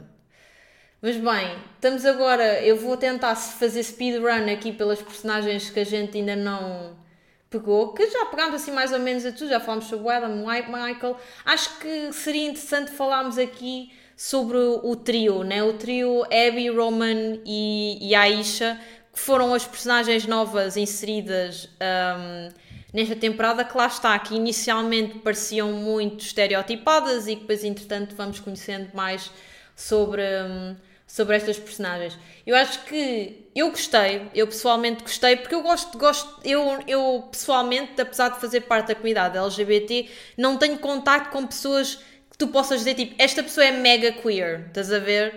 Um, portanto, para mim é sempre interessante ver este tipo de retratos, porque acho que me ajuda, a, até de uma forma pessoal, a aproximar-me da, da comunidade LGBT. Então, pessoalmente gostei. Acho que para mim se calhar o mais frustrante, um, mas acabou por ser um tópico depois que a série abordou, era um bocado aquela toxic positivity, de que tipo, estava tudo sempre Sim. bem Sim. e não se fala disso, ah, não fazemos isto, Sim. não sei quantos. Que, que, felizmente foi uma coisa que a série abordou, portanto foi intencional um, e acabou por, por fazer sentido. Uh, epá, eu adorei uh, a história, neste caso, da questão da, da Abby e do Roman, que no fundo são personagens transexuais, um com pênis, um com, outro com uma vagina, uh, mas com os géneros invertidos, né? Portanto, aí, achei mesmo muito, muito interessante, muito curioso, e, e props à Netflix para ter feito depois a, a sex scene no, no último episódio, portanto, pá, acho que foi, foi muito fixe, foi muito fixe mesmo. E gostei, sobretudo, acho que destas três personagens, acho que aquela que eu ainda gostei mais foi Roman, porque também, por a forma como ele teve a falar com Kel, a explicar a questão da operação, mas sendo super compreensivo, depois eventualmente tipo também a falar com o Otis e sendo super open em relação às dificuldades que ele próprio estava a viver com, com a Abby, não é? A nível da vida sexual deles. Portanto, acho que foi a personagem assim que eu, que eu mais gostei. Porque, para mim é curioso, lá está, porque é, são pessoas que eu não tenho grande contacto com. Uh, por um lado, lá está, ele é trans, depois é super afeminado, mas depois ao mesmo tempo também é um bocadinho macho. Achei, achei muito curioso, achei muito interessante esta personagem, que acabou, lá está, por afinal não ser nada estereotipada.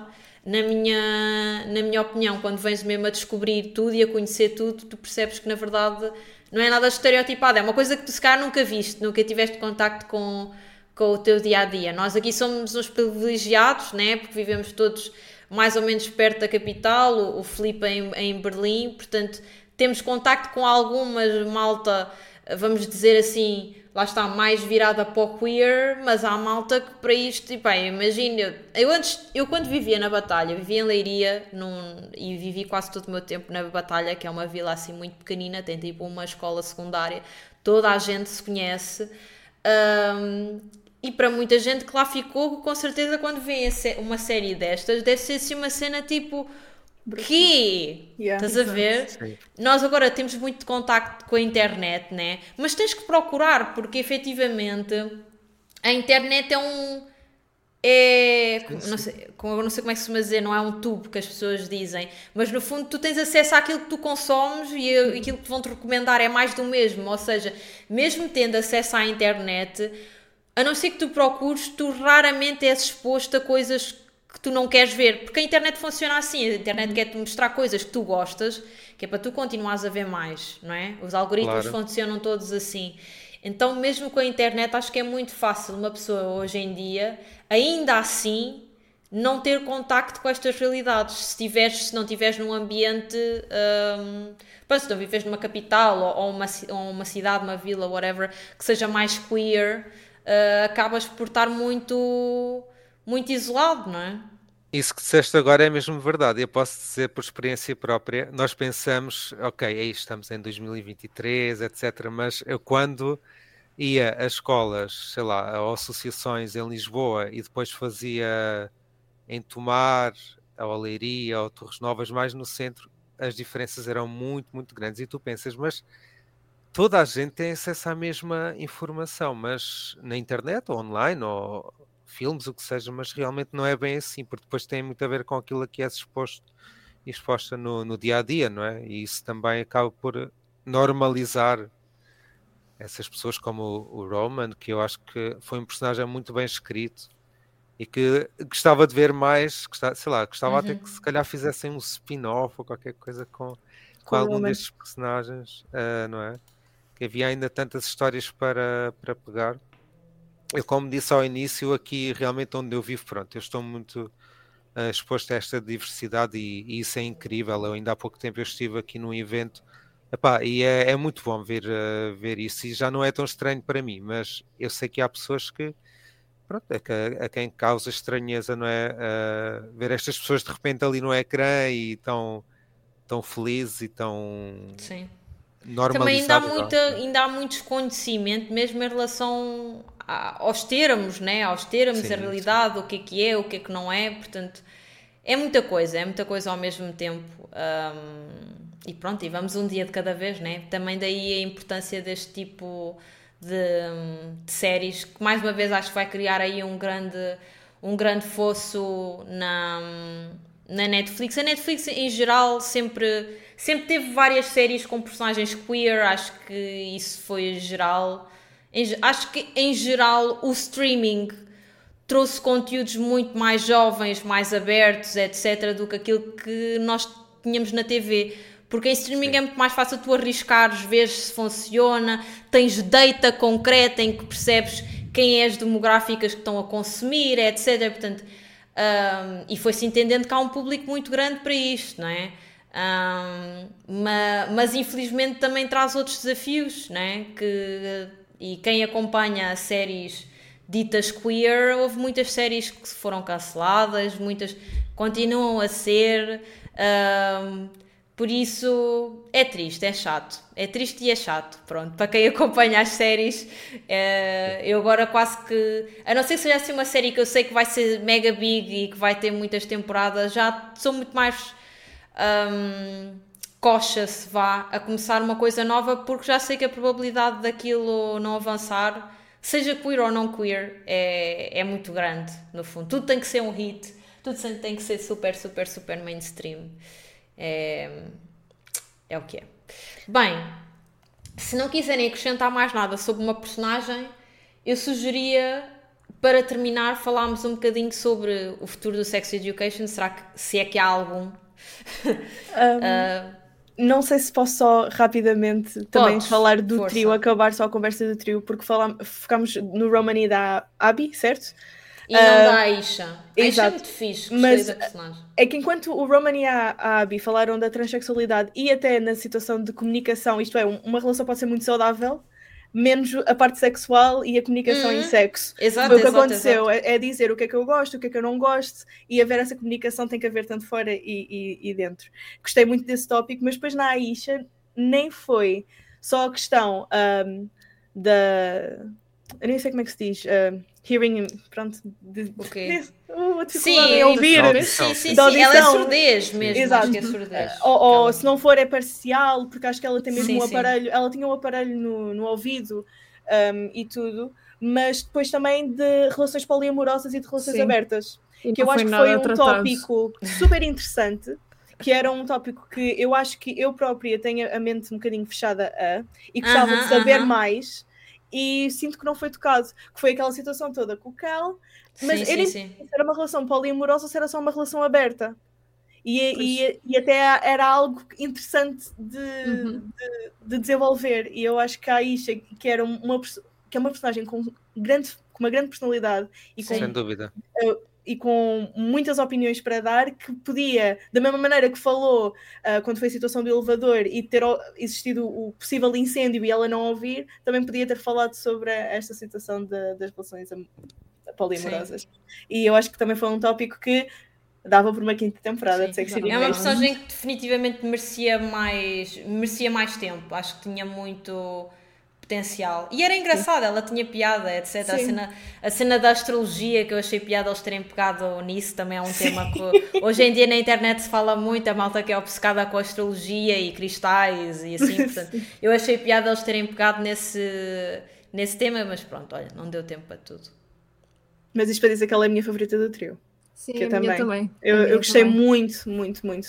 E, e mesmo a forma uh, da relação aberta ou barra poliamorosa que ela podia ter tido, ainda foi super receptiva com a opinião do Kel em relação ao assunto. Até quando, ela, quando hum, eles foram para a casa de banho e o Kel começou a ter aquele momento de disfória uh, uhum.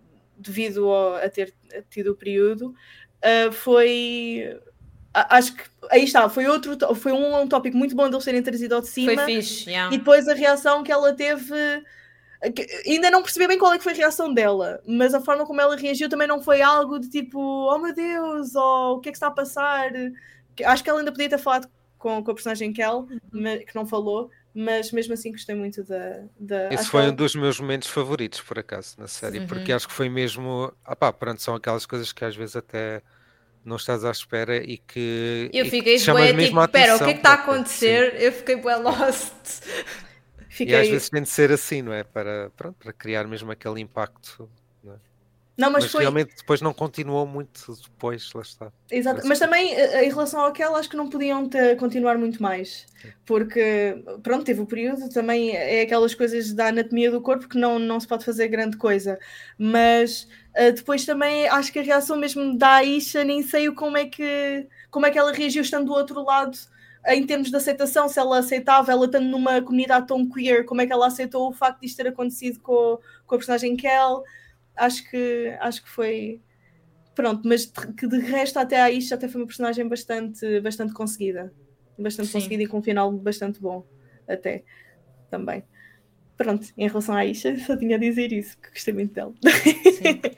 Hall of Fame, Hall of Fame. Mesmo. Um, o a dizer jovens místicos com os cristais. é isso mesmo. Um, pronto, agora para encerrar, portanto, Sex Education, sabemos que efetivamente quinta temporada à partida não haverá de haver. A writer diz no futuro eles são todos estão casados e são todos mega boring uns com os outros. Por acaso eu pensei, eu comecei assim a pensar. É assim, eu não acho que haja necessidade de haver mais temporadas, nem sim necessidade de spin-off. Portanto, para mim acho que foi uma send, um send-off à série. A série também já tem muito tempo, parecendo que não. Uh, já, já existe há bastante tempo, portanto não, não me faz confusão. Mas se eu tivesse que pensar em spin-offs, eu comecei a pensar que, ok, Sex Education, mas nós temos falado sobretudo de adolescentes, mas há toda aqui uma componente sexual numa vida mais adulta que exploraram ali um bocadinho com o Pouco. caso do, do, do Michael, né, com o pai do, do Adam, e, e o que eu pensei. E também e até a mãe Sim. do Adam também. Que eu comecei a pensar, era fixe tu teres uma série de sex education, mas em que o cast era todo adulto, tipo, mal tem nos 30s e 40s e, e se calhar até tipo uns já eram granddads e, e por aí afora. Não tinha que ser aquelas personagens, mas um, um, um cast assim neste género acho que se calhar podia ser muito engraçado porque as dificuldades são totalmente diferentes, né? Pode ser uma questão de conciliar a vida sexual com os filhos ou a identidade com, com a questão do trabalho, sei lá, há tanta coisa que, que, que se pode pegar, não é? Uh, impotência, a menopausa, pronto, há toda uma data de temas interessantes que eu comecei a pensar, olha, se calhar um spin-off disto podia ser engraçado. Sim, que a sexualidade não é só quando somos jovens. Exatamente. Nós descobrimos partes de nós. Imagina, tens até uma personagem que descobre que é gay quando já é adulto, todas Exatamente. aquelas questões tipo és casado, tens filhos, mas vais para outra relação. Há muitos temas super interessantes que, que podiam ser, pronto, que se podia pegar. Exatamente. Sim, e porque até já houve algumas séries antes, e por exemplo, eu lembro-me, a HBO sempre foi um canal muito conhecido por uh, romper com alguns preconceitos e tabus em algumas séries. Houve uma série até, uma série uh, eh, LGBTI, na altura Looking, que só teve uma temporada ou duas, mas era mais centrada num grupo de homens gays. Uh, e, mas lá está, uh, são séries que se calhar se formos ver agora já estão um pouco desatualizadas ou que podiam ser uhum. se calhar vistas por outro prisma, se calhar assim com uma maior abertura agora e, e há muita coisa ainda por falar, há muita, muita coisa. Há, há, assuntos aqui em Sex Education que eles tocaram só, só, quase, só quase ao de leve, não é? Como falamos aqui, a questão de, das relações poliamorosas, por exemplo, e há muitos assuntos que ainda podiam ser tocados. Não quer dizer que seja um Sex Education, pode ser uh, algo, algo semelhante apenas, não sei. Até podia ser uma série só a retratar eh, a vida normal, ou seja, sem ter esse pendor tão grande na sexualidade, no sexo. Sim, sim, sim. Porque lá está, eu, eu compreendo porque é que existe sex education, porque também temos de pôr o foco na parte positiva do sexo, depois de tantos anos olhar também para ele como uma coisa negativa. Uhum. Mas acho que agora o que falta é integrá-lo na vida normal do dia a dia. Uh, estavas a falar um, da vida adulta, por exemplo, uh, eu gostava muito de ver refletido, e haverá com certeza alguma série, mas, por exemplo, nós cá em Portugal estamos a sair de casa dos pais aos 30. Como é que isso também não afeta uhum. a sexualidade? É verdade. Um, e isso, tudo bem, e tem a ver também com questões culturais, mas, ou seja, um, acho que há ali também uma faixa que já não é adolescência, também já não somos 40, que também não está necessariamente não está bem a ser refletido, exatamente. Uhum, uhum. Somos os adolescentes com 28 anos. Sabes essa expressão, não sabes? Sim, eu, eu sou só uma teenage, uma teenage girl com 28 anos. Let's go. Está tudo ok. Ainda tenho muito Sim. tempo. Bem, hum, há mais alguma coisa? Mais algum spin-off? Alguma ideia que, que, tenham aí nas vossas mentes? Pá, para mim, na minha opinião, se fosse, era mesmo uma outra temporada só para conseguirem aprofundar. Achas que era, era o que valia mais a pena, né? Era dar o closure temporada. daquelas pontas soltas. Ou dar tempo para um, acabar as personagens de uma melhor maneira. A relação da Maeve do Lotus, a falar. Uh, mesmo a situação em estado do Jackson do cancro, mesmo se ele tiver, tivesse qual é que era o processo, embora eu acho que a situação até foi boa para dizer, olha, se tivesse alguma anomalia uh, nas tuas partes genitais, vai ver ao médico. Também é, é muito, é um, mas... No fundo é um tabu, né? Muito também. Exatamente, sim. exatamente. Mas eu acho que se fosse uma nova temporada era mesmo só para terminar porque eu acho que da sexualidade podemos falar de muita coisa. Se fosse preciso, eles faziam quase como Riverdale, 20 yeah, temporadas. Yeah, yeah. Era isso que eu ia dizer. Tu facilmente podias ter uma coisa tipo a Grey's Anatomy, em que tu ias trocando as personagens, né? É uma escola, focava-se naquela escola, né? E depois Exatamente. vão sempre havendo novos alunos e, e acabava-se cá por ser uma série que refletia os tempos, né? Uhum, exatamente. Isso podia ser uh, interessante, mas lá está. Na Netflix acho difícil. Sim. Acho difícil. E, e só para falar aqui do chat, o Frei está a dizer talvez um filme, mas formos a ver, o último episódio de Sex Education era de uma é hora um e filme. meia. Pois era. Uhum. E eu Foi acho que um nem isso, exato. É quase um filme mesmo, de uma hora e sim, meia. Sim, sim, sim. Mesmo. Foi um e... esforço já da parte deles. Porque é? os episódios é o quê? Uma hora e do nada eu vou ver o último episódio eu fiquei uma hora e meia. E, e, e, nem isso deu para aprofundar, mas eu acho que o último episódio, eu até tuitei no dia em que eu acabei de ver Sex Education, eu até tuitei a dizer: o último episódio carregou a temporada. Sim, Porque sim. eu acho que o último episódio, se houve não tivesse muito acabado. Desenvolvimento, houve exatamente, conseguiu meter o ponto final em algumas coisas. Porque eu comecei a ver o último episódio e eu senti-me que não estava a ver o último episódio. Não sei sim, se foi a única.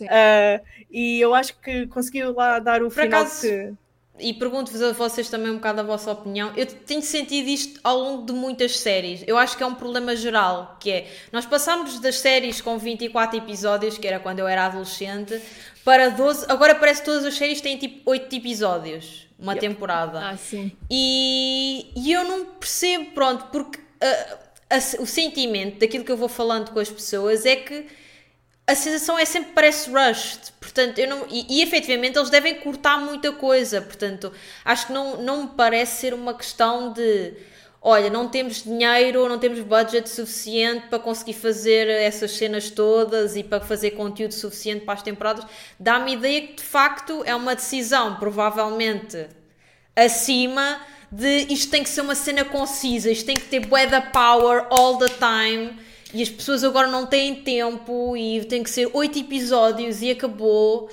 Um, não compreendo genuinamente e tenho sentido isso em muitas séries e não é só na Netflix, uh, HBO a mesma coisa, uh, Apple TV a mesma coisa. A que... Disney, igual. A Marvel. Disney também, também exatamente. Sim. Cenas de Star Wars tem que ser oito episódios também. Um, não percebo. O que, é que, o que é que vocês acham? Qual é a, a justificação? Eu, eu, começo a achar que também pode ser para algum tipo de desenvolvimento da, da sociedade e nós, em termos de, de atenção a que damos às coisas.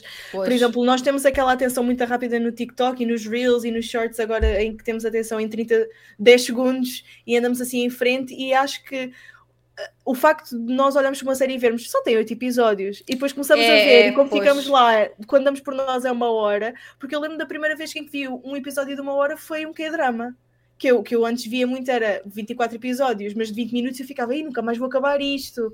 20 minutos, meia hora um episódio e agora vejo uma hora, mas vejo 12. E eu, quando pois. por mim, vejo exatamente o mesmo tempo em episódios diferentes. É. Por isso eu nem Agora sei até tens que é menos que é episódios, tens menos. Exato, eu acho que não é budget. Tens menos episódios, mas depois os episódios é tipo uma hora. E eu acho que depois é também para ajudar nos números, porque como nós depois ficamos, é o binge watching. Agora acho que muita gente faz isso, desde que começamos a ficar mais tempo em casa. E como são menos episódios, uma pessoa diz: Ah, vejo mais um, vejo mais um, e quando do nada já estamos a meio. Enquanto, e, e ajuda, se calhar, a, a fazer as contagens de visualizações da série, em vez de uma pessoa Sim. dropar no 12 Também- episódio. É capaz, eu acho que é um bocadinho o que tu estás a dizer e depois se calhar também é uma questão de competição. Ah, nós, se tu fores a comparar com na altura em que eu era adolescente, tu tens muito mais séries e és exposto a muito mais séries. Porque antes tinhas as séries, estavam nos teus canais, eventualmente na net ouvias falar umas séries e ias sacar as séries na net, etc. Hoje em dia tu tens não sei quantos serviços de streaming, tu só na Netflix tens mesmo muita coisa, ou seja, acho que se calhar existe uma maior competição, não é? Entre as séries do que antes. Antes, se calhar, tu ficavas, pá, estavas na TV, né? Vês uma série interessante, oh, isto se calhar é giro, vou começar a ver, não é? E hoje em dia eu acho que as pessoas fazem uma, pelo menos eu, fazem uma, uma decisão muito mais consciente de eu vou investir o meu tempo aqui e isso significa que eu não vou poder investir o meu tempo noutro sítio. Porque há tanta coisa a acontecer, tantas séries. Uh, sobretudo se forem assim meio geeks como eu, eu acompanho Star Wars e Marvel, não sei o quê, que é mesmo muito difícil conseguir ter tempo para, hum, para consumir tudo. Portanto, se calhar é por isso também que há maior competição, então vamos fazer as coisas mais hum, contidas para ver se as pessoas efetivamente também não perdem o interesse a meio, né? Porque também acontece muito o caso das pessoas começarem a ver uma série e, e aborrecem-se a meio e param, não é? E é um bocado o que a Amy está a dizer, que se calhar se for menos episódios, pensas, ah, só falta mais um, só falta mais dois, e acabas por... hum, Por ver tudo até ao fim, ver. mesmo que não gostarem ou algo Sim. assim. Não Sim. sei. Não sei o que é que está por trás. Eu confesso também não sei, mas que não sou particularmente fã de episódios de uma hora. Ou seja, eu acho que o modelo antigo de muitos episódios com 20 minutos, para mim, é o ideal. Tenho Uhum. o mesmo problema com filmes. Quando os filmes começam a ser duas horas e tal, três horas, eu. Calma. Ah, mas eu entendo e eu acho que é precisamente por causa disso, Ana, de, de- de haver tanta competição que eles têm Sim. que mostrar que vale a pena apostar nesta série, até mesmo pela questão da renovação depois das temporadas, que muitas vezes está dependente dos números que, dos números, já. que consegues de facto ter com as que já tens hum, a emitir. Pronto, neste caso não é emitir, mas vocês perceberam. Hum, eu acho que é precisamente por aí. Yep. Bem, vou então dar assim por eh, terminada a conversa, que para o Felipe é mais uma hora, portanto ele está um bocadinho mais à rasca É, aqui que- já é tipo meia-noite, nós- é à meia-noite e dez, sim. Por isso, vamos dar por, eh, por encerrada aí a conversa. Tivemos bem, acho que conseguimos falar de tanta coisa diferente em, em uma hora e meia, portanto acho que foi, foi muito bom. Obrigada a toda a gente que esteve aí a assistir e a mandar os seus bitites e, e comentários também. Espero que quem não estava convencido, quem eventualmente pudesse estar aí a assistir, não tivesse convencido sobre ver a quarta temporada, que tínhamos dado um, um bom push, ou que vos tenha também, de certa forma, feito pensar de forma diferente sobre esta temporada, porque vimos aqui pela nossa conversa que às vezes também nós próprios tivemos interpretações diferentes daquilo que aconteceu, portanto foi, foi giro estarmos a, a ver as diferentes perspectivas. Agora, convido a cada um de vocês, de forma assim muito rápida, a despedirem-se e a dizerem assim, fazerem plug ao, ao projeto que vocês têm, que queiram falar neste momento, um, onde é que vocês podem seguir, essas coisinhas todas, está bem? Um, começamos se calhar aqui com a Inês. Força. Sim, até porque eu não vou dizer assim muita coisa. Olha, eu gostei muito deste, deste bocadinho que passei aqui convosco. Acho que levantámos imensos tópicos super relevantes e também eu própria aprendi bastante com as vossas interpretações da mesma coisa que eu tinha visto e que não tinha, pronto, não tinha associado. Um, plugs, eu não tenho muitos plugs, mas uh, o que eu gostava de dizer sim é que pronto, o P3 do público acaba por tocar em muitos destes temas e que se por acaso tiverem curiosidade ou tiverem algum tema que, que vos interesse, não só podem escrever para nós pelo megafone, uh, como também podem simplesmente ler os, os artigos que nós vamos publicando muito à base de, das questões uh, LGBTI, que mais. Uh, e, e tudo o resto, habitação, um, problemas de género, etc. Sim. Por acaso pergunto, especificamente dentro da temática LGBTQIA+, há algum tema que tu tens na cabeça que gostavas de, de explorar em termos de escrita? Especificamente? Uh... Um ou vários, não sei. Ou seja, uh, eu, eu aqui tenho mesmo a abrir o jogo porque, no meu caso, apesar de eu pertencer à comunidade, uh, eu sinto muitas vezes que estou a vê-la de fora, porque uhum. lá está, não circula assim em uhum. espaços onde exista muita Exa gente. Exatamente aquilo da que, comunidade. que eu disse. Exatamente. Sim. Então eu sinto sempre um bocado que estou a vê-la de fora, por isso mesmo é que eu estava a deixar também o palco aberto para sugerirem temas. Mas em termos de, por exemplo, de coisas que nós falamos aqui, um, ehm, a questão de para, mim, pessoalmente, tipo, tudo que é. Um, tudo que pertence à comunidade trans, não só eu tenho muita dificuldade ainda em falar, sinto que estou a aprender muito, sinto que também ninguém tem a, obriga a obrigação de me ensinar nada. Uhum. E acho que uhum. esta, esta posição também é importante de salientar às vezes. Uh, mas eu gostava de ter mais artigos no meu, pronto, no meu espaço, uh, onde pudesse dar voz a esta comunidade, onde pudesse deixá-la falar dela própria sem ter também o viés de ok, eu tenho que falar para, uh, para um meio generalista, portanto, para, sei lá, para o homem de 40 certo, anos certo, que certo, nunca pensou nisto. Uh, gostava mais, pronto, exatamente, que, de dar-lhes o espaço e dar-lhes uh, o microfone, pronto, basicamente. Nice. Parece que o meu comentário foi muito estúpido agora. Não, não, não. não, mas uh, uh, não, estava a falar do nice, o meu comentário nice. Mas às vezes não. é uma coisa tipo tão overwhelming que tu não, não sabes o que dizer, mas Bom. Um, Amy, e tu? Bem, a mim, um, infeliz... não é infelizmente, eu... eu não tenho muito mais para dizer para além de dizer que me podem encontrar a jogar. Um, a jogar que jogos é que tu vais estar a jogar? Agora o que é que eu vou estar tempos? a jogar? É assim, outubro, Halloween, uhum. tentar, se eu conseguisse a minha ansiedade permitir, os spooky games, os jogos de, de terror. Um, e também acabar alguns joguinhos do Xbox Game Pass que eu quero começar a entrar. Que eu sei que tu jogaste, Ana, Hi-Fi Rush, Pentiment. Hum. Gostava de começar a olhar para esses jogos também. Jogo um, o Cocoon, é muito fixe. Estou a jogar sério? agora. Esse é o que okay. a jogar agora, pois eu okay. vi a tua foto. Sim, sim. Eu, tenho, eu tenho de ver. Esse é novo, né? No Xbox Game Pass. É, é, é curtinho, é um jogo de puzzles muito original e curtinho. Muito Obrigada, fixe. ok, fixe. Vou, vou... Ok, podem me encontrar a jogar Cocoon em breve também. um, e depois podem me encontrar nas outras redes sociais, desde Twitter, uh, TikTok, YouTube. Depois todos os meus playthroughs também vão para, uh, para o YouTube e outras coisas que faço fora da stream. Um, e estou-me a esquecer de um Instagram. Uh, de resto, depois uh, uma coisa que eu e a Ana também fazemos parte de uma, de uma equipa LGBT, uhum. e para dizer que as minhas mensagens estão abertas caso uh, queiram, tenham algumas dúvidas dentro da parte da sexualidade, que eu sei que é uma parte da. uma parte da comunidade que aí está, está de fora. Eu também não sei tudo, mas acho que posso ajudar no sentimento de não se sentirem sozinhos em, em relação a dúvidas e questões que possam ter, e estou sempre aberta. Acho que também a minha função na, sociedade é ajudar nesse aspecto e contribuir dessa maneira. E pronto, de resto, uh, é, é aí onde podem encontrar. Dou-te parabéns por dar essa oportunidade às pessoas de, pronto, seres tão open, de, de convidar a malta também a, a, partilhar as suas dores e inseguranças, etc. Uma coisa que eu gosto muito de fazer uh, na minha stream, às vezes aos momentos de just chatting, é enquanto damos por nós, começamos a falar de coisas polémicas, mas de uma forma uh, que eu fico feliz de conseguir fazer de forma saudável. Uh, porque uhum, eu acho uhum. que ninguém tem de estar contra ninguém, as pessoas têm que ter a mente aberta para conseguirem falar das coisas e para conseguirem ver as perspectivas, porque um mundo sem perspectivas diferentes, se não vivíamos, não existia e vivíamos então na nova escola que eles vivem na última temporada. Uhum, Por isso, sim. eu acho que é, é, é, preciso ser aberto para diferentes opiniões e conseguir discuti-las de uma forma saudável e ajudar a abrir os horizontes para pessoas que se calhar nem pensaram dessa maneira. E eu gosto de fazer isso.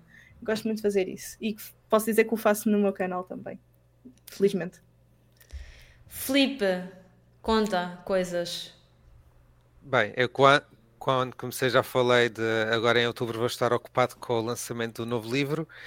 Uh, eu agora não vivendo em Portugal é mais difícil ir às escolas, mas eu estou sempre, sempre aberto a, a convites uh, e hoje em dia é tão fácil, não é, não é a mesma coisa, mas é tão fácil fazer com o Zoom e com as sim, sim, sim. E eu adoro uh, ir às escolas, são sempre momentos super intensos, mas com muita abertura em que nós falamos de tudo e acontece muito mais quando vou, mas também nos meses seguintes a receber mensagens uhum. de, de alunos e alunas que. O clique nem sempre é feito sim, naquele momento, não é? Às vezes é uma coisa. Sim.